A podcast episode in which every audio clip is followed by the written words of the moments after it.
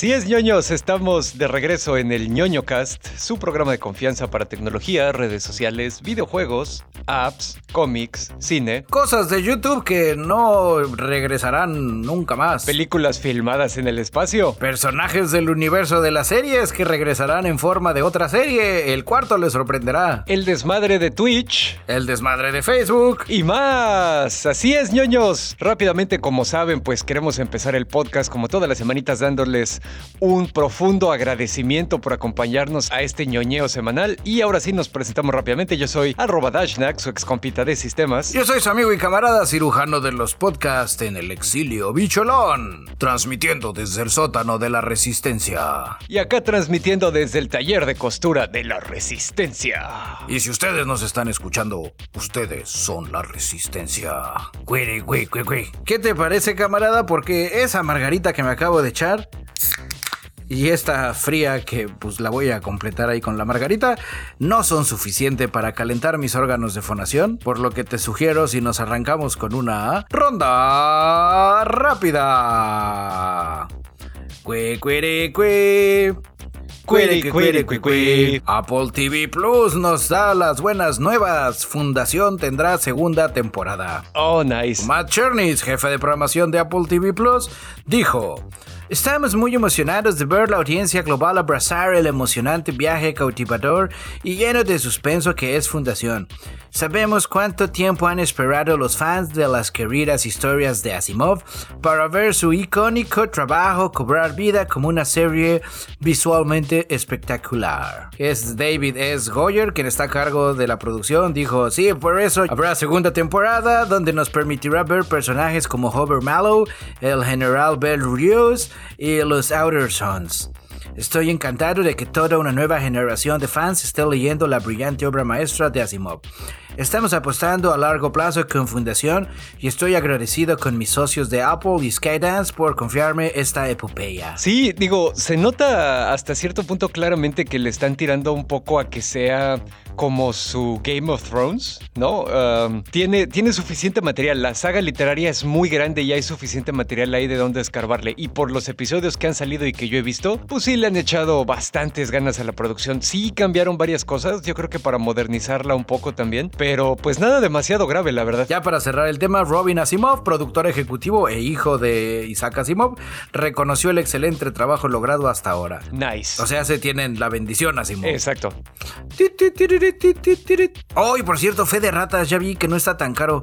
En México está en 69 varos el Apple TV, güey. Ah, no 69 dólares, como habías dicho el episodio pasado. No, no, no, alguien me quería chamajear, güey. Igual aquí está en 4 y fracción, o sea, como 5 dólares ya con Ah, impuestos. pues no está para nada tan pinche entonces. Así es.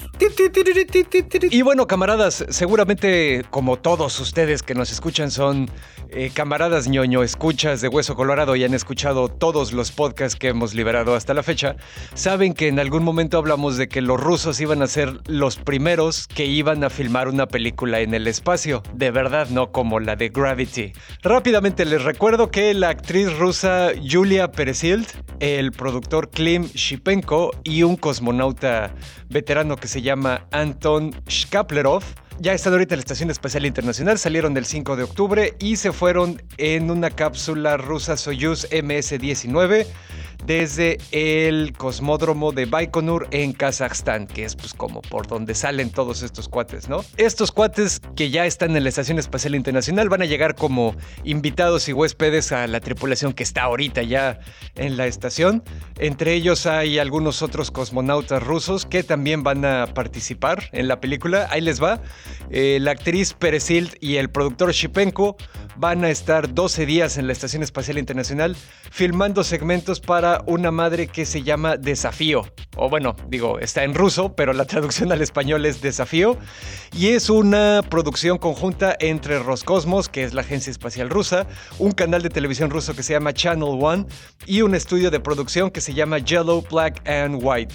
Peresild va a interpretar a una cirujana que se llama Genia y este, los tres cosmonautas rusos que están ahorita en la Estación Espacial Internacional, que se llaman Novitsky, Dubrov y Shkaplerov, eh, pues van a echar así como que la mano para salir de extras, ¿no? El productor Shipenko, aparte de ir como productor, también se va a meter una escoba en el culo y, se va a poner a barrer. Ay, esto se elevó muy rápido, eso saltó de película normal a, porno. No, bueno, me refiero a que tiene que hacer un chingo de cosas, güey. Va a ser el director, el artista de maquillaje, el editor de sonido y el, el cuate de fotografía también. Todos estos 12 días que van a estar ahí en la Estación Espacial Internacional son con la finalidad de juntar de 35 a 40 minutos de video en el espacio y van a ocurrir en el laboratorio ruso de ahí de la estación que se llama Nauka, ¿no? La mayoría, digo, eh, se espera que salgan en algunas otras partes de la estación, pero la mayoría va a ser ahí. Y pues ya, digo, con esto, pues los rusos ya ganaron el premio a ser la primera nación que filma una película en el espacio. Ahora ya quiero que salga la película a ver qué tal está. No, no esperes mucho si mandan nada más a un güey. Bueno, otra cosa que no te debes de sentar a esperar es el YouTube Rewind de este año. Si ustedes recordarán, o más bien no recordarán, el año pasado, 2020, no hubo YouTube Rewind porque pandemia. Y este año dijeron, no, pues ya no va a haber tampoco este año. Eh, nada tiene que ver que en los anteriores videos no destacaban por la calidad del contenido, sino por el número de dislikes y porque salían personas que no tenían nada que ver con YouTube, como Will Smith o Ninja. Pero bueno, ya la gente de YouTube dijo, no, no, no, para nada, nada eso tiene que ver. Eh, lo estamos dejando de hacer porque la plataforma se volvió tan grande que es imposible encapsular su inmensidad, diversidad. Así es que si ustedes quieren hacer un video de esos, háganlo ustedes, ahí se ve. sí, nadie lo va a extrañar, chingue su madre.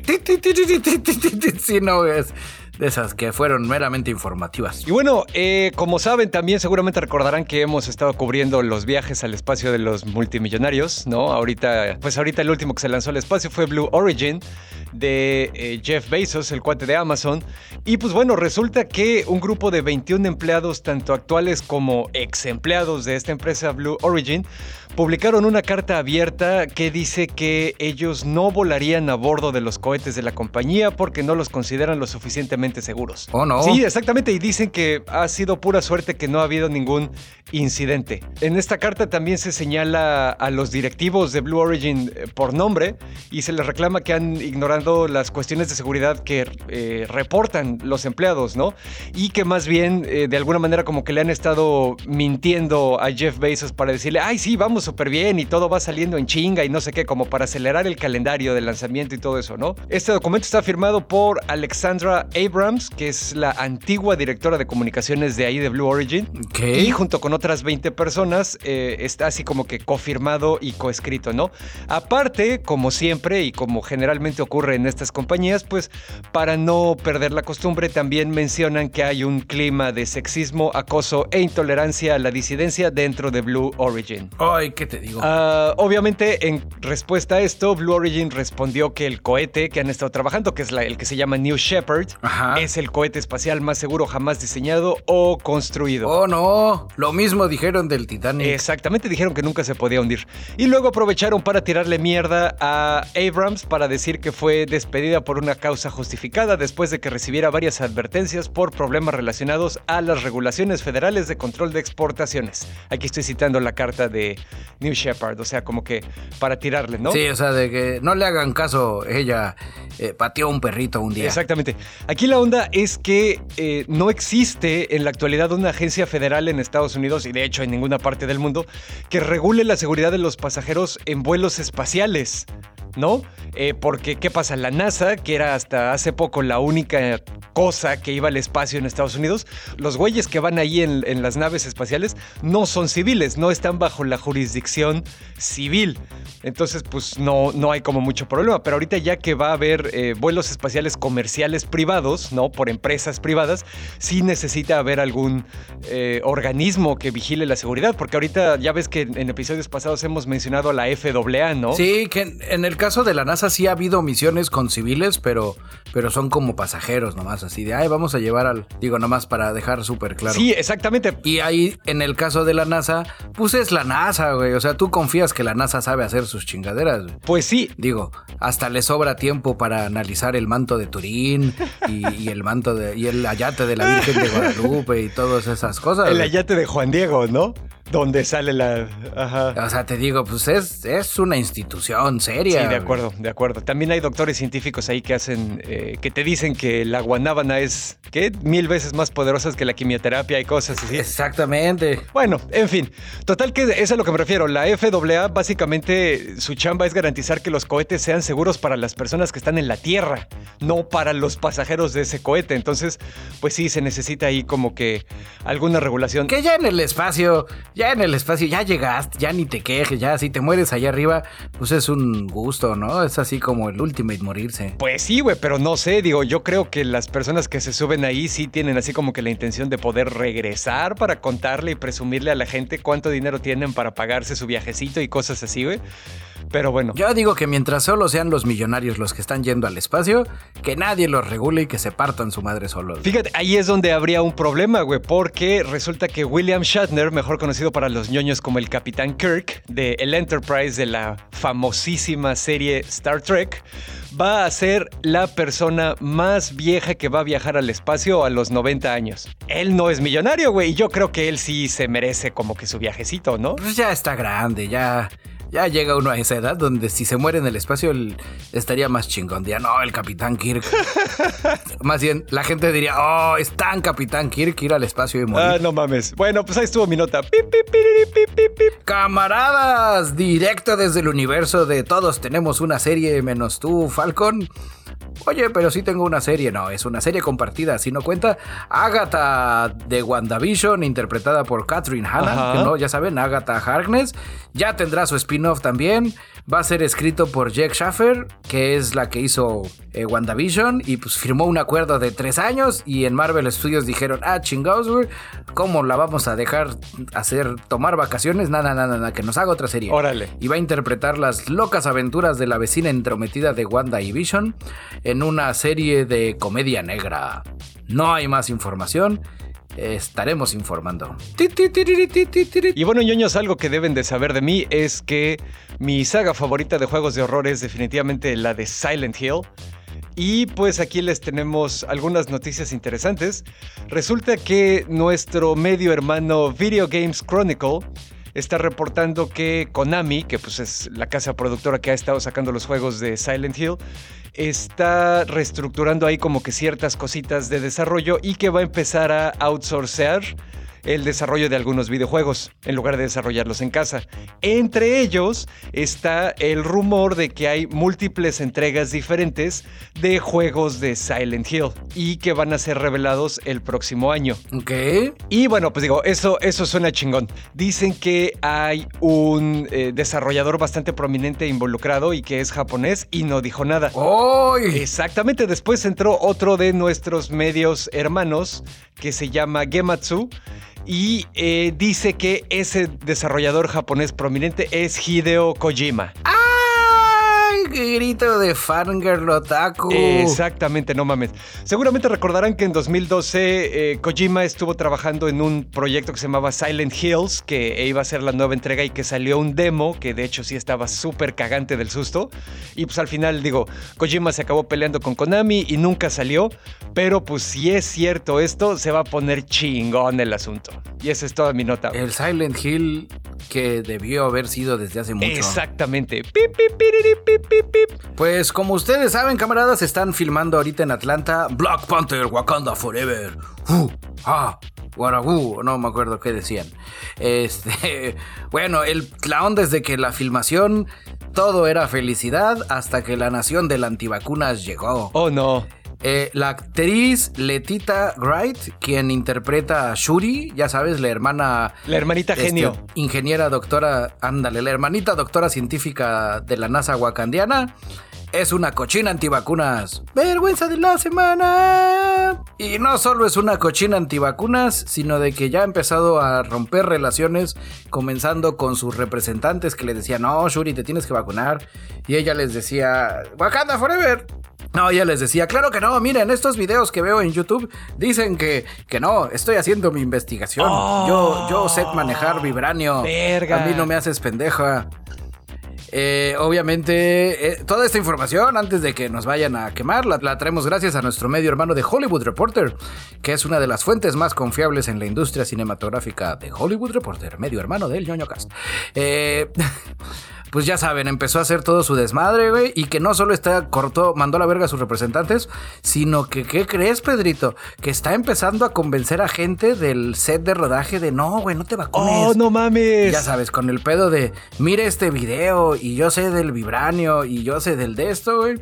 El pedo está en que no sabemos qué va a pasar en las próximas semanas, porque en las próximas semanas toda la industria cinematográfica va a tener ya que pedir sus pruebas de vacunación a toda la banda que le esté entrando el desmadre, porque les está saliendo muy caro parar las grabaciones cada que alguien sale positivo de COVID. Y pues, ¿qué crees? Se va a poner cabrón. Sobre todo porque a Disney no le tiembla la mano en chispar gente problemática. Sí, de acuerdo. Así es que si usted era muy fan de Shuri en el universo de Black Panther, pues igual este Día de Muertos, ahí póngale su fotito. Órale, ahí sí va a estar cabrón el asunto porque me, me acuerdo que después de la trágica y desafortunada muerte de Chadwick Boseman, que fue el Black Panther original, Disney se quedó así como que, bueno, ¿qué hacemos? Eh, ¿Lo recasteamos para que sea alguien más? ¿O le damos el traje de Black Panther a otra persona? Y dijeron, bueno, yo creo que la solución va a ser darle el traje a Shuri. Y no mames, güey. Y ya no, güey. Creo que ya no. Pero, híjole, no, pues está en la lavandería. Lo perdieron en la lavandería, León. Chale, pues ojalá se solucione ahí de alguna manera eh, interesante. Porque digo, eh, el problema, o sea, no tiene sentido esperar que en algún momento próximo la actriz entienda la monumental ignorancia de, y arrogancia de su postura y diga, bueno, sí, ahora sí me voy a vacunar. Esa madre no va a ocurrir, esas personas nunca lo hacen, güey. Entonces va a ser un de a ver cómo lo arreglan, güey. Cerró su cuenta de Twitter despidiéndose con un, si no te conformas con las opiniones populares y piensas por ti misma, eres cancelada. Adiós, perdedores. Y cerró su cuenta de Twitter. Órale, no mames, la pinche necesidad de la gente de sentirse especial, güey. No se conforma con ser la hermana de Black Panther. En fin, pues yo creo que con eso ya terminamos nuestra ronda rápida. Usted está informado. Y bueno, camaradas, ahí les va. Les traigo una nota de animales fantásticos y dónde encontrarlos. quick, quick, quick, quick, quick, quick. Y bueno, los protagonistas de esta nota son las nutrias. Pero no cualquier nutria, Dashna, pues no que son nutrias revolucionarias. Ah, sí, sí, efectivamente. Eh, resulta que en el departamento de, como lo que vendría siendo la Semarnat en Alaska, ya saben, el departamento de oh. pesca y caza y todo eso, está investigando y están buscando un grupo de nutrias de río violentas que han estado atacando adultos, niños y perros en Anchorage. Oh, no mames, yo estuve ahí. sí, no. Pero yo no vi nutrias de río, yo vi nutrias de mar. Viste a la muerte a los ojos, bicho. Yo sé, pues eso es con sus, cuando ves que sale del, del, agua la nutriecita con su chaleco de cuero negro y su cadena, dices, aquí va a haber pedos, güey. Y echándose su cigarro y acá de es una chela. No, pues sí, está, está cabrón, güey. E, estos cuates, el Departamento de Pesca y Caza de Alaska, emitió una como medida cautelar para decirle la banda que estén a las vivas, güey, que estén vergas cuando estén en cerca de lagos y ríos ahí en la localidad de Anchorage. Si usted está cerca de un lago o río en Anchorage y afuera del río ve estacionadas 10 motos Harley Davidson, aléjese puede ser víctima de las nutrias pandilleras. Y sí se están poniendo ahí como medio pendejas, güey. Sí atacaron a un niño, por ejemplo. Nadie ha muerto. Sí ha habido niños, adultos y perros que han requerido um, suturas. Atención médica y psicológica. Sí, sí, sí. Están grandes, güey. Son. Y les ves los dientes y sí dices, güey, sí te anda sacando un pedo, güey. No, pues es lo que te digo, güey. Hay un, un husky, por ejemplo, que atacaron que sí necesitó suturas. Un niño que se llama Aiden Fernández también estaba filmando ahí cuatro nutrias en una, eh, pues como en un laguito así con patos y una de las pinches nutrias se le fue encima, güey. Le mordió la pierna. Órale, puto, ¿qué estás grabando? Aquí nada de caminando y meando para no hacer surco. Dentro de los datos curiosos de tu nota es la cantidad de latinos que hay allí en Alaska. Ah, sí, eso me acuerdo que lo platicaste la otra vez. Eh, bueno, al final hay un camarada que se llama David Battle, que es un, pues, aparte que su nombre está poca madre, es un biólogo así de vida salvaje que trabaja en esta institución que les he mencionado y que dice que no hay manera todavía de saber cuántas nutrias son las que están eh, haciendo estos ataques, pero por la manera en la que se comportan usualmente asume que no son todas las nutrias, es solo un pequeño grupo. En los reportes que han recibido parece que siempre son cuatro o cinco nutrias las que atacan, entonces considera que probablemente sean solo esas porque eh, solo hay dos tipos de grupos en las nutrias son eh, un montón de adultos hombres que andan ahí por ahí solteros haciendo pendejadas.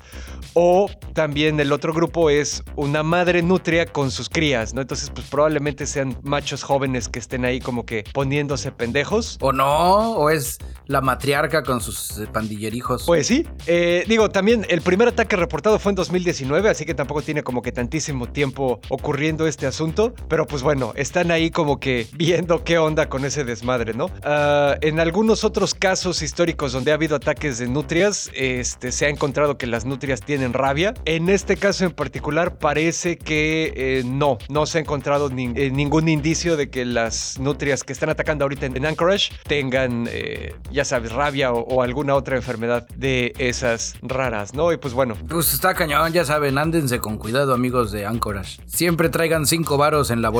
A huevo. Ya para terminar, nuestro camarada Battle dice que eh, como el, territorio de las nutrias es como amplio y no está así como que súper perfectamente delimitado, sino que las nutrias se mueven más o menos por donde quieren, tampoco ha estado así como que súper fácil eh, localizarlas o tratar de pensar un plan para atraparlas y contenerlas también. Así que más bien es estar a las vivas hasta que les caigan en las manos.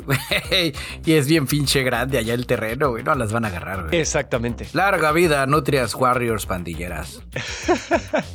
a huevo. Ese fue Animales Fantásticos y dónde encontrar y porque lo de hoy es poner dos secciones con nombres seguidas, ahí les va Expedientes Médicos del Reino Champiñón. Si ustedes creen que el episodio anterior estuvo cabrón, este güey le dijo Hold My Beer, güey. Ah, no mames, ok. Sobre todo porque está relacionado a una enfermedad que a todos nos puede dar, que es COVID-19. Ok. Esta afección, aclaro, es poco común, pero puede darle. Por eso quédese en casa, póngase su vacuna y use tapabocas. No sea como Shuri. Porque si usted no hace eso, no sea como el hombre de 77 años, que es el primer curioso caso de síndrome del ano inquieto.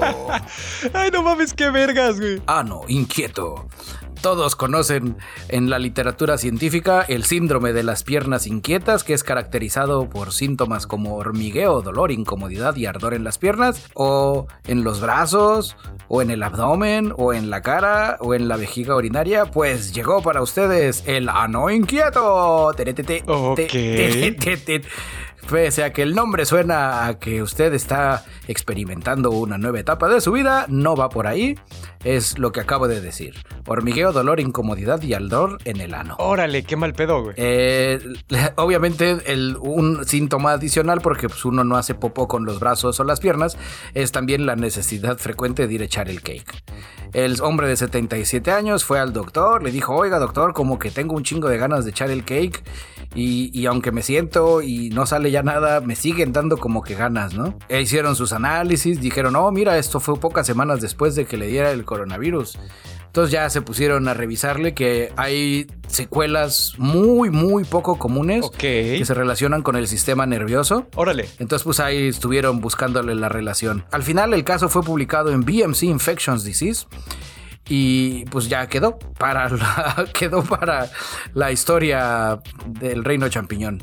Esto ocurrió en el Hospital Universitario de Tokio. Órale, fíjate que eh, está bien interesante ese pedo, güey, porque estuve leyendo así como que algunos artículos que dicen que todavía no sabemos como que todas las cosas que puede hacer el virus del COVID en el cuerpo humano. O sea, lo conocemos como esta enfermedad eh, respiratoria, ¿no? Que puede atacar primordialmente los pulmones, lo que sea, pero también han pasado un montón de cosas. Hay, hay casos en los que produce inflamación del músculo cardíaco, por ejemplo. Hay casos en los que afecta a los intestinos, como pues también en el caso aquí que le afectó pues el recto al camarada, ¿no? El sin orilla. Exactamente. Hay casos en los que afecta el cerebro, incluso también le puede producir inflamación al cerebro, no nivel meningitis, pero sí suficiente para alterar la percepción sensorial de las personas que lo sufren y causar incluso depresión o ansiedad generalizadas como consecuencia de, del virus orgánicamente. O sea, no porque estés preocupado por estar enfermo, sino porque el virus mesea con, con tu cerebro y te hace sentir esas cosas. Entonces, está cabrón ese pedo. Es muy complicado. Es muy complicado. Cuídese, quédese en casa, vacúnese, use su cubrebocas. Definitivamente. No sea un caso más de expedientes médicos del reino champiñón. Especial de Halloween. Pues esa fue, estuvo, estuvo veloz. La neta, el, el nombre del síndrome está más chingón. Es así como, como lo que le puede dar al compadre, así de compadre, ¿qué pasó? Porque, ay, pues es que me dio COVID y me dio ano inquieto. Pues camaradas, porque no todo el rap es para reírse, diría Claudio Yarto de Caló. Hoy les vamos a platicar largo y tendido sobre Pandora Papers. ¿Qué te parece, Dashnak y camaradas que nos escuchan? Si arrancamos rápido con una nota de nuestros amigos y camaradas medio hermano BBC News, donde nos explican de manera de por encimita, antes de entrar a las tripas, qué chingados es eso de Pandora Papers y por qué suena a un anime de origami. Venga. Pues ahí les va, camaradas. Los Pandora Papers son una filtración de casi 12 millones de documentos que revelan la riqueza oculta, elusión fiscal y en algunos casos lavado de dinero por parte de las personas ricas y poderosas del mundo. Eat the rich. Se juntaron para esto más de 600 periodistas en 117 países y han estado revisando archivos de 14 fuentes durante meses, encontrando historias que irán publicando poco a poco como serie viejita. Eh, los datos fueron obtenidos por el Consorcio Internacional de Periodistas de Investigación en Washington, D.C., la ICIJ, que ha estado trabajando con más de 140 organizaciones de medios en su mayor investigación global. Ajá. Pandora Papers. Dentro de las cosas así por encimita, porque ya ahorita nos vamos a meter a detalle, que se han descubierto, es, bueno, ahí les va veloz, eh, los Pandora Papers, dentro de esos 12 millones que les decía, son 6.4 millones de documentos, 3 millones de imágenes, más de un millón de correos electrónicos y casi medio millón de hojas de cálculo. Las historias reveladas al momento son el gasto de 70 millones de libras esterlinas del rey de Jordania en propiedades en Reino Unido y Estados Unidos a través de empresas de propiedad secreta. Ok. La participación oculta de la principal familia de Azerbaiyán en acuerdos inmobiliarios en Reino Unido por más de 400 millones de libras esterlinas. El primer ministro checo no declaró una compañía de inversión offshore usada para comprar dos villas francesas por 12 millones de libras esterlinas. Vaya, vaya. Como la familia del presidente de Kenia, Uhuru Kenyatta, fue propietaria secreta de una red de empresas offshore durante décadas. Órale. Eh, los tres presidentes latinoamericanos y otros exmandatarios que aparecen en la investigación sobre paraísos fiscales y riquezas ocultas. Y bueno, para que no nos vayamos a encamotar más adelante, cuando nos referimos a offshore, es con sede en otros países. Es algo así donde tú vas a hacer un chanchullo y vas a mandar a tu compa que vive en las Islas Vírgenes. Exacto. Él va a hacer una empresa en Hong Kong, la da de alta en Hong Kong, pero la pone a operar en las Islas Vírgenes y tú le mandas la lana desde México. Como en las películas de, de así ya sabes, de suspenso y de espías, Ajá. cuando hacen la llamada y la vinculan a 18 países para que no la encuentren. Exacto. Lo mismo, pero con lana. Y cuando alguien busca la razón social, por ponerle un nombre, de la empresa última, pues la razón social dice que el dueño es otra razón social y así hasta que se- te canses. Exactamente. Y eso, pues, en teoría te hace inmune a los requerimientos fiscales de tu país, ¿no? Como dato curioso, es legal en México mientras tú los declares ante Hacienda. Sí, que bueno, ahí, ahí fíjate, tocas algo interesante. Sí me parece importante recalcar antes de empezarle a tirar mierda a los mexicanos que están metidos ahí, que pues sí, no necesariamente significa que ese dinero sea producto de alguna actividad criminal o que sea mal habido de alguna manera, ¿no? Aquí la onda es pues eh, la parte de los impuestos, ¿no? La, la clara evasión de impuestos, mezclado también con que varias personas de las que salen en esta filtración de los Pandora Papers, pues son servidores públicos que no declararon la posesión de esos bienes inmuebles o de esas cantidades de dinero, sorprendiendo obviamente a nadie. Sí. Eh, y bueno, pues digo, rápidamente, así como que para, para terminar ya la nota y, y saber hacia dónde dirigir nuestra ira, es importante recalcar también que, bueno, esto ya había ocurrido en 2016 cuando surgieron los Panama Papers, ¿no? Que en ese tiempo fue una investigación como más o menos de este mismo tipo, pero a una escala significativamente menor, donde también había personajes mexicanos involucrados. En ese momento, el señor Andrés Manuel López Obrador, porque pues ahí ni era presidente, ni era nada todavía, ni era candidato de nada. Ciudadano. El ciudadano, exactamente, eh, pues él de alguna manera sí se encargó de recordarnos que el SAT debía investigarlos, porque sin duda se trataba de lavado de dinero, ¿no? Así con ese aplomo que le caracteriza. Pues resulta ahora que eh, hay mexicanos cercanos a la administración del presidente López Obrador en estas filtraciones, ¿no? Primera es eh, Julio Scherer que hasta hace un mes fue el consejero jurídico de la presidencia, ¿no? Y que, bueno, por el apellido seguramente lo recordarán también como eh, de la familia que estuvo involucrada con el semanario proceso durante bastante tiempo. Como les digo, hasta hace un mes fue consejero jurídico de la presidencia, así que sí nos hace pensar que se enteraron que iban a salir estos Pandora Papers y por eso renunció antes. Que en el caso de Scherer, por ahí había la nota donde el Andrés Manuel decía que sí, él me habló y que era un tema de, de Andrés Manuel, ¿qué crees? Le di lana a un güey que me dijo que íbamos a hacer un business y, resultó ser una de esas ondas del Panama Papers. Yo no sabía. Ah, no mames. Bueno, pues sí, efectivamente lo que hizo fue que ahí en las Islas Vírgenes eh, metió fondos para hacerse con un departamento de millón y medio de dólares que está en la avenida Collins en Miami, ¿no? Entonces, bueno, eso está, eso está rarito. Obviamente Scherer salió luego, luego a explicar que estas operaciones las hizo cuando no era funcionario público. Que está bien, digo, hasta ahorita nadie lo está acusando de haberse robado nada. El problema es que cuando eres funcionario público, tienes la obligación de hacer una declaración patrimonial al inicio, al final de tu periodo de que estés trabajando y también cada año. Pues qué pedo, güey. No lo declaró, no sabemos cuánto pagó eh, por él, ni por todas las acciones sí. que tuvo que comprar para que le dieran la propiedad del departamento. O sea, que no mame, güey. Nadie lo está acusando de robarse nada, pero sí de omitir eh, declaraciones de su patrimonio, ¿no? Es omisión. Y ahí también está, está como, como rarito el asunto, porque me puse ahí como que a investigarle otro poco y resulta que hay una familia que se llama Lanzmanas. Estos cuates eh, están metidos en los servicios de comida en las cárceles mexicanas. ¡Ay, sí! Sí la leí, güey. Ajá, son, son, los, que, los que las surten y las operan. Y a esta familia, eh, la, la, familia Lanzmanas, que la está investigando la UIF, la Unidad de Inteligencia Financiera, y también la Fiscalía General de la República desde 2019. Entonces, aquí está, está rarito el asunto porque todavía hasta finales de 2018, estos, estos cuates, la familia Lanzmanas, habían sido clientes del despacho jurídico de Scherer. Y bueno, entonces ahora resulta que la investigación a esta familia es por presuntos sobornos para obtener contratos en las cárceles y amenazas a los que quisieran meterse a ese negocio también, ¿no?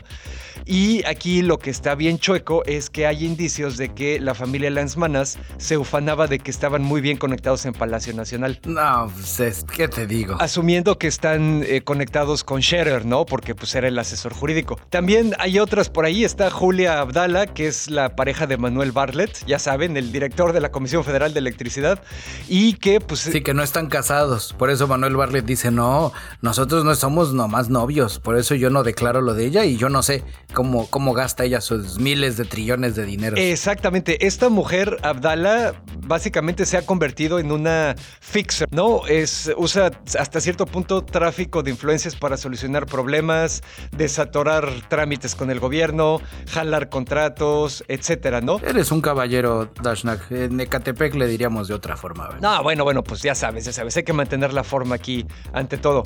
Resulta que esta mujer abrió una cuenta en las Bahamas, que es otro de estos paraísos fiscales, donde hay un chingo de dinero y un chingo de cosas y obviamente Bartlett, como bien dices, escudándose de que no tienen ninguna relación legal, sino nada más este, bompean ogles ocasionalmente, pues dice yo, no, ni es mi esposa, ni es mi concubina, ni tengo que andar ahí reportando nada, ¿no? Revisándole la tarea. Exactamente. En estos casos, insisto que, eh, pues bueno, los elementos para investigarles sería no necesariamente asumir que están cometiendo ilícitos, pero definitivamente la omisión y mentira en sus declaraciones patrimoniales al iniciar sus funciones en el gobierno del presidente actual, ¿no? Entonces, pues ahí está, ahí está como rarito. Pues ya saben, como siempre, está súper cochino y no va a pasar nada. Y antes que, porque nosotros sí creemos en que puede pasar algo, ahí les van los más importantes de México. Armando Guadina Tijerina, Enrique Martínez y Martínez, Francisco Labastida Gómez de la Torre, Juan Armando Hinojosa Cantú, Jorge Arganis Díaz, Julia Abdala Lemus, Julio Scherer Ibarra. Si usted los ve en una boleta, no vote por ellos. Y si usted es alguno de ellos, pues pase al Patreon y lo borramos. A huevo. no, pues sí, ese, ese yo creo que cuenta como nuestra nota mexicana de la semana del de qué cosas te perderías si hubieras nacido en Suiza, aunque en este caso específico los paraísos fiscales pues sí son, son de uso en todo el mundo, ¿no? Y de hecho Suiza tiene sus, instituciones financieras que son paraísos fiscales también, así que en este caso no aplica, pero bueno. Repletos de cochino oro nazi. Exactamente. Y a propósito de nazis diciendo, ¡Scheitz! Los aliados llegaron, quema todo, ya nos cayó la voladora. Ahora les contaremos qué tiene que ver eso con Twitch. Pues sí, eh, está, está interesante el asunto. Seguramente recordarán, queridos niños, escuchas que Twitch es una plataforma de streaming. De hecho, es la plataforma de streaming más grande del mundo hasta la fecha. Dicen que tienen de competidores cosas como YouTube y Facebook, pero pues en realidad no. La cuota de mercado que tiene Twitch es enorme. Y bueno, pues ya sabemos. Sí, ahí te faltó como dato curioso propiedad de Jeff Bezos, o sea, es parte del, Amazon Corp. Sí, eh, justamente a eso iba. Eh, pues resulta que en días pasados sufrió una filtración de datos gigantesca. Gigantesca. Tum, tum, tum, tum. ¿Cuántos datos se filtraron? Son más de 126 gigas, señor Jeff Bezos. ¡Oh, rayos! Revertan la polaridad del reactor. no, pues sí, sí se puso cabrón. Eh, en días pasados, como les dije, ocurrió esto. Un portavoz de Twitch dijo que podemos confirmar que una filtración ocurrió. Nuestros equipos están trabajando con urgencia para entender la extensión de la situación y le mantendremos informada a la comunidad mientras tengamos más información. Hasta la fecha, los Juankers que se metieron ya soltaron un archivo torrent de 125 GB de datos que está marcado como la primera parte únicamente. Entonces podemos asumir. ¡Ay, nanita! Sí, güey. Entonces podemos asumir que, que hay, hay más, ¿no? Está muy cabrón todo lo que sacaron, güey. Sacaron el código fuente del servicio de streaming. Sacaron el código fuente de un competidor de Steam que está trabajando Amazon Game Studios. Todavía no terminado. Que su nombre, su nombre clave es Vapor. Exactamente. O Vapor. Steam, Vapor. La creatividad no se les da mucho, güey. También del, código fuente que sacaron de Twitch, no es solo el actual. Sacaron así un chingo de commits de históricos de versiones anteriores de Twitch también. Y aparte aparte de todo, sacaron también detalles de pagos a los creadores. Que ahí eso es lo más cabrón, güey, porque ya en general los creadores, por lo que yo leí, se dieron cuenta de que no les pagan lo mismo a ellos que a, que a, la, que a los top mil. Exactamente, déjame, déjame terminar la parte técnica de este asunto y ahorita nos vamos a ir con eso también. Como les digo, esta madre está marcada como parte 1, entonces no sabemos cuál fue la extensión del robo. Twitch sí dice que, eh, aunque sí aparecen los pagos a los creadores, ah, por lo menos en esta primera parte no se encontraron passwords, direcciones físicas ni direcciones de correo de los usuarios, ¿no? Twitch salió a decir que hasta ahora no se ha encontrado indicación de que las credenciales de los usuarios se hayan visto expuestas, pero sí están eh, conminando a sus usuarios y diciéndoles así como que tu contraseña es propensa a enemigos, ¿no? Que eso a mí también honestamente me hace pensar que están tratando de curarse en salud desde una perspectiva de que aún si tienes así como que un password bien chingón, ya sabes, 20 caracteres con números alfanumérico, bla, bla, bla, símbolos, lo que sea, si se te mete alguien a tu cuenta como consecuencia de esto, ya están poniendo así como que eh, anuncios en todos lados. Sí, yo ya te dije. de que tu contraseña es débil. Cuando, nada, chinga tu madre, güey. Nada que ver.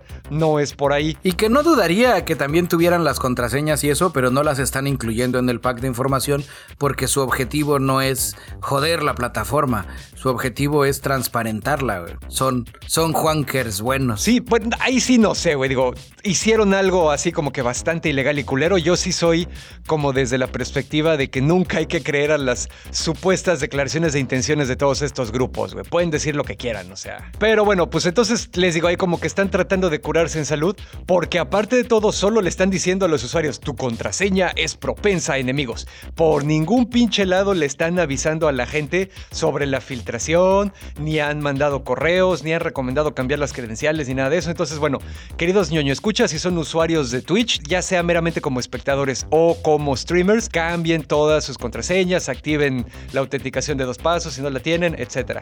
Y ahora sí, llegando a la parte que, dice Bicholón, una de las cosas interesantes aquí que vimos es que resulta que poniéndose a analizar así como que las cosas de este de esta primera parte del leak, encontraron, por ejemplo, que el modelo de negocios está bien raro, güey. Resulta, ahí te va, el 10% de los 10.000 streamers así que están hasta arriba, o sea, ¿cuánto es el 10% de 10.000? Pues es 1.000, ¿no? 1.000. 1.000 streamers generan el 49% de los ingresos de Twitch. Pues es un chingo, güey. Eh, entonces ahí dices, bueno, espérate, ¿cuántos pinches usuarios tiene Twitch? Cuántos de esos están rankeados como el top. Y no importa así cuántos malabares hagas con los números, te das cuenta que te estás metiendo en un pedo un poco como esquema piramidal, güey, donde solo los cabrones que están hasta arriba son los que están metiendo un chingo de dinero, güey. Y que del mismo modo esos mil tienen contratos distintos, ¿no? De prestaciones superiores a las, las de la ley, iba a decir, superiores al canal normal que llega, se sube y está generándoles dinero y tráfico. Exactamente, porque ahí lo que pasa es que cuando un streamer se vuelve lo suficientemente popular en la plataforma de Twitch, pueden aplicar para unirse al programa de socios de Twitch, el Twitch Partner, que les da a los creadores más herramientas, más opciones de monetización, un poquito más de libertad, etc. Y eh, de alguna manera se sabía, pero pues también por obligaciones contractuales los streamers no podían decir nada, pero sí se sabía exactamente eso que dices, güey, que el trato al que se llega con cada streamer de los grandes es diferente o sea, los, los rangos son del 20% a 80%, por ejemplo, o sea, 20% para Twitch y 80% para el streamer, hasta el 60-40, ¿no? 60% para Twitch, 40% para el streamer. Algunos han logrado negociar 50-50, algunos muy grandes han incluso este, logrado, eh, ¿cómo se llama? Negociar un 40-60, un 30-70, o sea, está como, como bien raro, ¿no? Porque no hay así como que un documento transparente, no hay un tabulador donde se puedan eh, consultar esas cosas. Y esto, pues sí, de alguna manera sí le está tocando las pelotas a los streamers porque se dieron cuenta entonces de que lo que le está tirando Twitch no es ni, ni democratizar el acceso a los medios de comunicación, que obviamente no, porque pues es una compañía, las compañías eso no les interesa, es más bien tratar de mantener sus ingresos. Y lo hacen a costa de la transparencia. Otras cosas que descubrieron, por ejemplo, es que eh, resulta que de, todos los güeyes que están así como que en el top de streamers, la mayoría son vatos y la mayoría son caucásicos. Oh, no. Y pues de alguna manera no está fomentando... Eh, la diversidad. Exactamente, la creación de inclusividad y diversidad. ¿Qué pasa? Aquí, por ejemplo, hay una streamer que es, que es trans y ella nos dice, bueno, en Twitch el problema siempre ha sido el descubrimiento de nuevos streamers. Y cita, en YouTube tienes un algoritmo que te permite mm, eh, encontrar y mantenerte conectado con personas que quieren ver tu contenido porque pues lo puedes agrupar como por temas o, lo que sea, ¿no? En Twitch no se han molestado en crear ninguna herramienta parecida que te recomiende más cosas, sino que este, más bien lo que está tratando de hacer es guiarte siempre con los eh, mil, dos mil, tres mil, cinco mil cabrones que estén arriba. Un mega circle jerk. Sí, exactamente. No, no es así como que queremos que vengas a ver toda la opción que tenemos aquí. Es, todas esas opciones son de dientes para afuera y queremos que te vengas con los cabrones que están hasta arriba, o para que nos produzcas eh, un chingo de dinero. No, y pues bueno, básicamente ahí está el asunto, ¿no? Digo, esto ocurrió hace relativamente pronto, entonces se sigue ahí como que revisando la información. Pero pues sí, al final, eh, con lo que se quedaron los streamers, que ahora estuvo bien chistoso porque cuando leí la nota me metí a Twitch a ver, a ver qué, qué pez y estuvo súper meta porque tenías a los streamers en Twitch hablando sobre los leaks de la plataforma de Twitch y ya discutiendo estas cosas de dinero, estas cosas de diversidad, estas cosas de transparencia, ¿no? Entonces estuvo ahí como, como bastante meta, pero pues sí, ahí está, o sea hay que seguirle trabajando para arreglar esas cosas, güey. Sí, está cabrón, güey. Y porque las malas noticias viajan en pares como los alacranes, pues lo de Twitch no fue lo único. También hubo pedos esta semana con Facebook y su conglomerado de Facebook, Instagram y WhatsApp. Sí, la gente ya se estaba tirando de los edificios, güey. Pensaron que se iba a acabar el mundo. Primero las sopas maruchan, ahora el Facebook. Huevo, como dato adicional y paréntesis cultural, ya la Profeco sacó su comunicado, desafortunadamente bastante tarde, donde especificó que no era la maruchan que todos aman y conocen, sino que eran ciertos tipos de pasta, unas que no traían etiquetado correctamente, unas que no tenían los porcentajes de sodio y proteínas bien puestos. Así es que todo esto pasará a la posteridad como eh, todos compraron maruchanes como pendejos y van a tener que comérselas por el resto del año. a huevo, güey. Porque nadie se las va a comprar a 200 pesos el bote. Pero bueno, Dashnak, ¿cómo arrancamos lo de Facebook? Pues nada, digo, obviamente primero hablar de la caída de la que todos nos estuvimos pitorreando un rato, porque pues nosotros ya saben que usuarios de Twitter y Telegram, entonces pues de alguna manera sí nos la peló un poquito. Eh, también pues ya saben que siempre me gusta darles la perspectiva técnica de este asunto. Venga, ¿qué te parece si arrancamos por fierros? Me parece perfecto. Los primeros indicios de pedos empezaron a las 8.50 de la mañana en California, porque pues obviamente desde ahí empezó a propagarse todo el desmadre, ¿no? Básicamente ahí lo que pasó fue que Facebook simplemente desapareció de Internet. Oh, no. La onda es que estamos hablando, aquí sí vamos a hablar de fierros más ñoños, estamos hablando de una madre que se llama BGP, el Border Gateway Protocol. Y esta madre es un sistema que las redes informáticas utilizan para saber cuál es la manera más rápida y eficiente de mandar datos sobre Internet hacia otra red. Estos BGPs son configurables y también son actualizables. Entonces, ¿qué pasó? Facebook, pues en algún mantenimiento de rutina o lo que sea, actualizó estas rutas BGP y las actualizó mal. Bueno, que ahí te voy a interrumpir.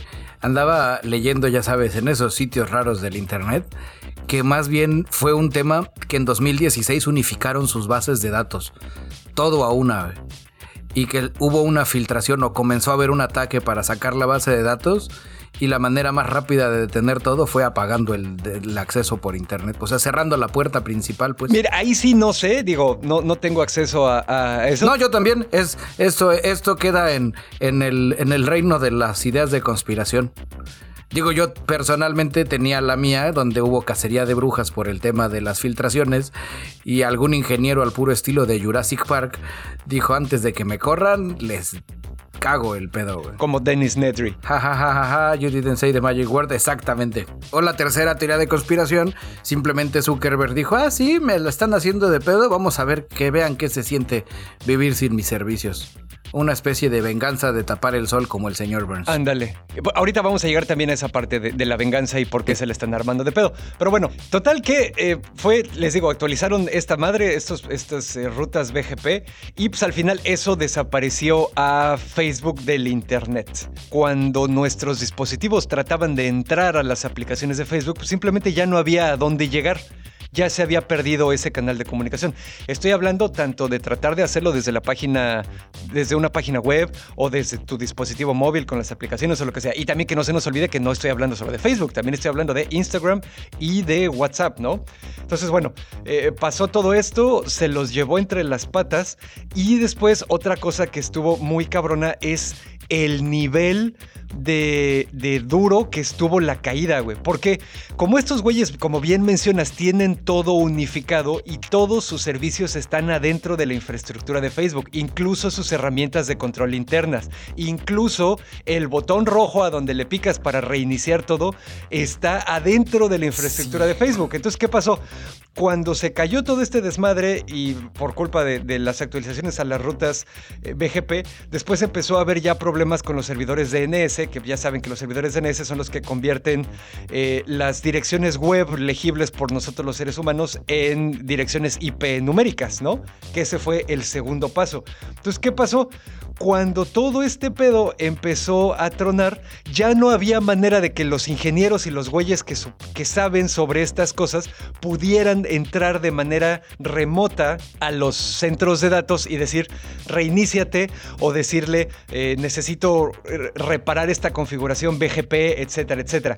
Simplemente este error aisló a Facebook de las posibles soluciones que había para arreglarlo. Sí, no, no había forma, o sea, el, el botón arreglador estaba dentro de lo que se rompió. Sí, exactamente. Entonces aquí al final lo que pasó es que, y aquí estoy leyendo un post de alguien que se identificó como un ingeniero de Facebook en Reddit, y el güey estaba contando que al final lo que tuvieron que hacer es mandar gente físicamente así con una porque ni siquiera servían las llaves eh, de tarjeta, güey, porque también son digitales. No mames. Y, y también pasaban por la red de Facebook, güey. Entonces, nada de eso servía, güey. Tuvieron que mandar gente con una pinche llave física al centro de datos, que ahí hay otro problema, güey. En los pinches centros de datos ahorita había poca gente por la cosa del COVID. Entonces, todo el staff estaba trabajando de manera remota, había pocos panchitos ahí. Las personas que llegaron con la llave física para tratar de abrir la puerta del o alguna de las puertas del centro de datos y hacer las cosas, tampoco eran las personas que estaban así como que súper capacitadas para arreglarlo, ¿sabes? Sí, no, no llegó el más cabrón, llegó el que estaba más cerca. Exactamente, güey. Entonces, eh, sí, es, este ingeniero narra que las personas que tienen acceso físico al centro de datos son personas que por organigrama están separadas de las personas que tienen el conocimiento necesario de cómo autenticarse en los sistemas y esas personas a su vez están separadas de las que saben qué hacer, güey, como medida de seguridad adentro del organigrama, ¿no? A la madre, güey. Entonces fue así, fue la tormenta perfecta de desmadres, güey. Y por eso fue, fue que se cayó todo hasta que pues ya, ya pudieron eh, hacerlo, ¿no?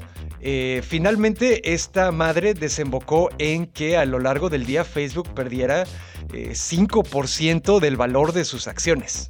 ¿no? Que quieras que no, pues sí es un chingo, güey. Pues sí, pero también es un pelo a un gato. También la lana le sobran a esos señores. Creo que el, problema o la pérdida real fue, digo, y me voy a adelantar muchísimo, la banda que hace sus business a través de Facebook o la gente que hace sus, sus ventas eh, informales a través de WhatsApp. Y que si ese día no vendieron, pues ese día no ganaron. Sí. O sea, es más como a nivel de cancha. Perdón si sueno demasiado panteón rococó. Así putu putu. Pero está muy cabrón. Sí, no. Y digo, ya, ya para terminar como esta parte de la nota y lo que mencionaste, ¿no? De que Zuckerberg de alguna manera estaba tomando represalias como el señor Burns.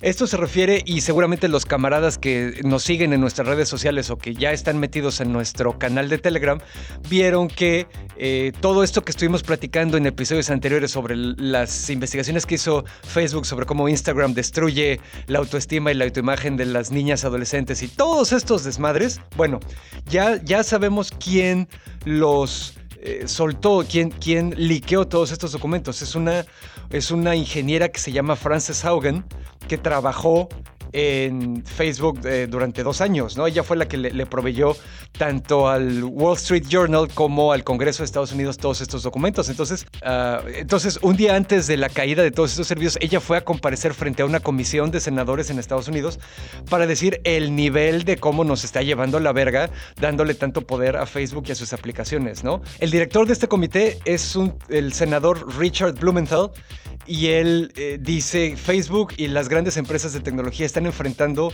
un momento parecido al del Big Tabaco. ¿no? El eh, ¿Se acuerdan que las empresas de tabaco un chingo de años estuvieron escondiendo la información de que fumar era una causa prácticamente segura de un montón de problemas de salud y que estaban matando gente? Y aparte de eso, también sabemos que las compañías de tabaco estuvieron targeteando niños para hacerlos adictos desde chiquitos. ¿no? Entonces, este camarada, el senador Richard Blumenthal, dice lo mismo. Facebook sabe que sus productos pueden ser adictivos y tóxicos para los niños. Se hace pendejo. Pero le dan más valor a sus ganancias que al dolor que le causan a estos niños y a sus familias. Eh, nuestra camarada Haugen, eh, aquí la cito, dice, la compañía, y todo esto que les estoy diciendo lo dijo bajo juramento frente frente a senadores del Congreso de Estados Unidos. Digo, juramento lo que sea, pero se supone que es una figura legal donde te comprometes a no mentir, ¿no? Ajá. Entonces, ella dice que la compañía escondió de manera intencional información vital del público, del gobierno de Estados Unidos y de gobiernos alrededor del mundo. Los documentos que le entregué al Congreso prueban que Facebook ha engañado repetidamente al público respecto a lo que su propia investigación revela acerca de la seguridad de los niños, la eficacia de sus sistemas de inteligencia artificial y su papel en esparcir mensajes divisivos y extremos. Facebook quiere que creas que los problemas de los que estamos hablando no se pueden resolver, pero eso no es cierto. Facebook sí los puede resolver, pero no lo van a hacer solos. Verga, güey. Está muy cabrón. Digo, ya fuera de mamada también, yo me puse a ver la comparecencia de Haugen y me cayó súper bien la, chava. Eh, súper elocuente, traía todos los datos. Sí, la morra, aparte le da, le da un aire a la capitana Marvel. Ándale, también. Se, parece a Brie Larson. Me, late porque le da un aire a la capitana Marvel, güey. de lo interesante es que ya comenzó a haber una respuesta por parte de Facebook a través de Twitter, que está súper irónico, ah. donde, ay, no recuerdo quién era, pero decía, no, pues ella solo trabajó dos años, que y otra persona mandó una carta donde explicaba que Capitana Marvel de los liqueos, Haugen, que Haugen dijo, no, pues ella no chambeaba en el departamento de vamos a pensar en los niños, ella estaba en otro pedo, güey. O sea, como que están tratando de desacreditarla por las credenciales dentro de la empresa, cuando, pues sí, ella pudo haber sido hasta la, hasta la que barre, güey. Pero pues eso, no, pues yo oí que dijeron esto y yo tengo aquí los archivos y yo tengo acá el otro. Exacto. No importa quién sea quien los haya liqueado, lo que importa es que están ahí y que tienen que darnos sus respuestas, señores de Facebook. No, y una vez que la escuchas hablar, o sea, ya cuando la, escuchabas responder a las preguntas de los senadores y las senadoras, sí ves que, la, que ella sí traía todos los, o sea, no se estaba inventando nada, ¿sabes? Traía todos los datos bien fresquitos, bien estudiados, se preparó súper bien para ese pedo, güey, y eso hace que la manera en la que están tratando de desacreditarla sí se vea medio mezquina, patética y de patadas de ahogado, ¿sabes? Sí, es. Está cabrón, Creo que al final. Y lo que pasa con Twitch y lo que pasa con Facebook y lo que pasa en todas las redes es luchamos contra el algoritmo. Y el algoritmo lo único que hace es que está decidiendo por ti qué es lo que tú quieres ver. Exacto. O sea, en lugar de tú ser quien está viendo el contenido que estás buscándolo de una forma activa, güey. Que estás viendo qué chingado seguir, que estás viendo quién, aquí tal vez no seguir a todos, sino seguir a alguien que cure el contenido por ti con tus mismos gustos, pero sigue siendo una persona. Muy al estilo como, como pasaba en Tumblr. Exacto, sí. Eh, está muy cabrón, güey. Eh, parte también de este desmadre, digo, no es que seamos profetas y visionarios, es el, el haber creado el canal de Telegram del ñoño cast. Por lo mismo, para tener una plataforma donde nosotros podamos compartir contenido y saber que llega sin tener que estar esperando que el algoritmo decida si sí o si no. Exactamente. Como en los viejos tiempos. Sigan conectados, camaradas. Pronto abriremos de nuevo un Metroflog. y los vemos en un canal de Mirk para chatear. Ay, no mames, me acuerdo de esa madre, Sí, no, pues al final, eh, esto no es más que la última salva en la batalla de entre las compañías gigantescas y con un poder tecnológico avasallador y los panchitos de a pie que queremos seguir manteniendo una interacción humana, cálida, eh, orgánica, ¿no? Con nuestros semejantes y que también queremos cuidar nuestra salud mental, la salud mental de nuestras familias y cuidar nuestra democracia también, porque esa es la otra que se los olvida. Estas empresas son una amenaza para la democracia mundial. Sí, digo, en el video de la entrevista de esta señora en, en 60 minutos, platicaba de, ¿quieres saber qué país va a tener una crisis política? Chécate, hace cuando entra Facebook y espérate tres años, ¿no? Así, dentro de los datos, igual que yo no sabía, era que Facebook eh, auspicia en el caso de los carriers, el consumo de datos de sus plataformas, güey. Sí, O sea, no es porque en el caso de Telcel, no es que Telcel sea buen pedo y Slim diga, ay, Simón, que todos vean sus memes y que todos hablen por WhatsApp y que todos usen Instagram. No, güey, es Facebook el que le dice, a ver, Slim, aquí te va un carretón de billetes, güey. Deja que estos, que todos tus usuarios naveguen gratis en estas chingaderas. Y entonces lo que hacen también es que violan la neutralidad de la red y usan su posición preponderante para ahogar a otros servicios que pueden ser competidores, ¿no? Y eh, todo para asegurarse de que tienen nuestra atención, güey. Así es, camaradas, ya saben. Súmense a la resistencia, instalen Telegram, métanse al canal, vayan con sus mamaces y papaces, instálenles Telegram y díganles, ahí te dejo este programa para cuando el WhatsApp vuelva a valer madres. Exactamente. No sean como el compa que se comunicó a través de transferencias bancarias de un peso. mis respetos por ese nivel de inventiva, la verdad. Sí, la neta sí, güey. Y pues bueno, ¿qué pedo, güey? Nos ibas a platicar cosas que has estado viendo en la televisión. Ya para terminar este asunto. Ay, no lo digas así porque me hace sonar muy baquetón. Este, bueno, ya terminé de ver What If, la serie de ¿Qué pasaría? de Marvel. Y pues tiene de todos. Son sus bemoles como la vida misma. Dentro de las cosas que no me gustaron es de que están limitadas a lo que es un What If con personajes del universo cinematográfico. Ajá. Más allá del universo cinematográfico, podrás ver un algo que podría ser Galactus en el fondo del background comiéndose una galaxia, un planeta, un algo. O Shuma Gorath, ¿no? Que sale en el episodio de. O Shuma Gorath. la capitana. O quien sea, pero nadie de a de veras. O sea, nadie, nadie que hable, pues. Nadie con líneas. O sea, eh, son puros personajes, te digo, que ya vimos en las películas esa es mi parte donde me quedé así de... Mm". Donde todo se empieza a salvar es el episodio alocado de la versión maléfica del Doctor Strange. Ajá. Que más que maléfica es como rotita. Ese está muy bueno. Y el último episodio de temporada es una joyita, güey. Está muy chingón. Redefinen nuestra, bueno, al menos redefinieron mi percepción de The Watcher donde era un personaje un poco aburridón y que no le encontraba realmente un sentido en todo lo que es esta temporada, fue, fue un, un deleite. Su reinterpretación y el último episodio es, es un Oscar que le den a ese señor. Ok, ok. Yo no los he terminado, pero, pero por tu recomendación definitivamente sí. Termínalas de ver, no esperen una así obra magistral muy cabrona, Imagínense que son eh, vienen a ser los Animatrix del universo cinematográfico Marvel. Así lo bautizaría el What If. Ok, aunque bueno, Animatrix sí es. Con la diferencia que no hay una referencia absoluta. Y Animatrix sí es canon, ¿no? Estos ya sabemos que no son hasta que decidan si sí. Pues técnicamente sí es canon porque son otros universos. Bueno, sí, sí, cierto. No afectaría en la continuidad normal, de todas maneras. No, e incluso al principio de los episodios luego mencionan, no se platican sobre cómo nació Iron Man y luego dicen, pero en este universo fue diferente. Oh, no, ay, ya sabes, acá se pone chingón. Tiene razón. Esa fue una pequeña opinión para que, porque no todo, no todo es seriedad y apocalipsis en las redes. De acuerdo. Esas se las dejo de tarea.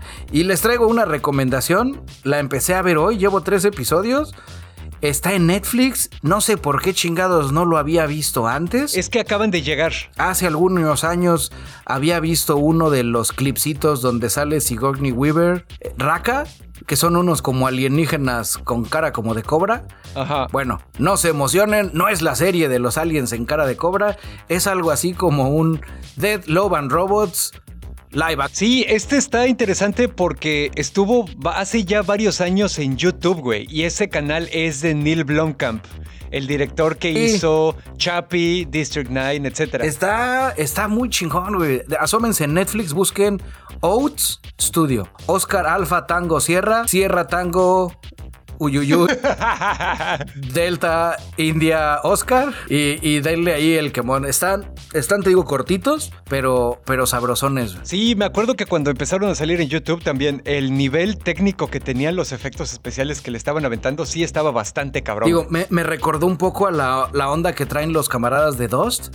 con la diferencia de que pues en Netflix es más cómodo porque somos huevones. Fíjate, Raka salió hace cuatro años, güey. Sí, pues ese me acuerdo que lo mencionamos en algún lado el teaser. Ah, seguro, a ese tiempo estábamos en FM, así que seguramente sí, sí fue ahí. Pero sí, denle, denle un quemón a la recomendación, camarada. Ya saben, Oats Studio. Y pues bueno, queridos ñoño escuchas, yo creo, yo creo que ya viene siendo hora de despedirnos rápidamente. Así que ahí les va nuestros avisos parroquiales. Tenemos nuestra nueva landing page en nonocast.com. Desde ahí tienen acceso a nuestras redes sociales en Facebook, Instagram y Twitter. Tienen acceso al ñoño blog, al canal de Telegram, a varios lugares donde el podcast es accesible y al Patreon también. El Patreon, les recuerdo, pues dense una vuelta.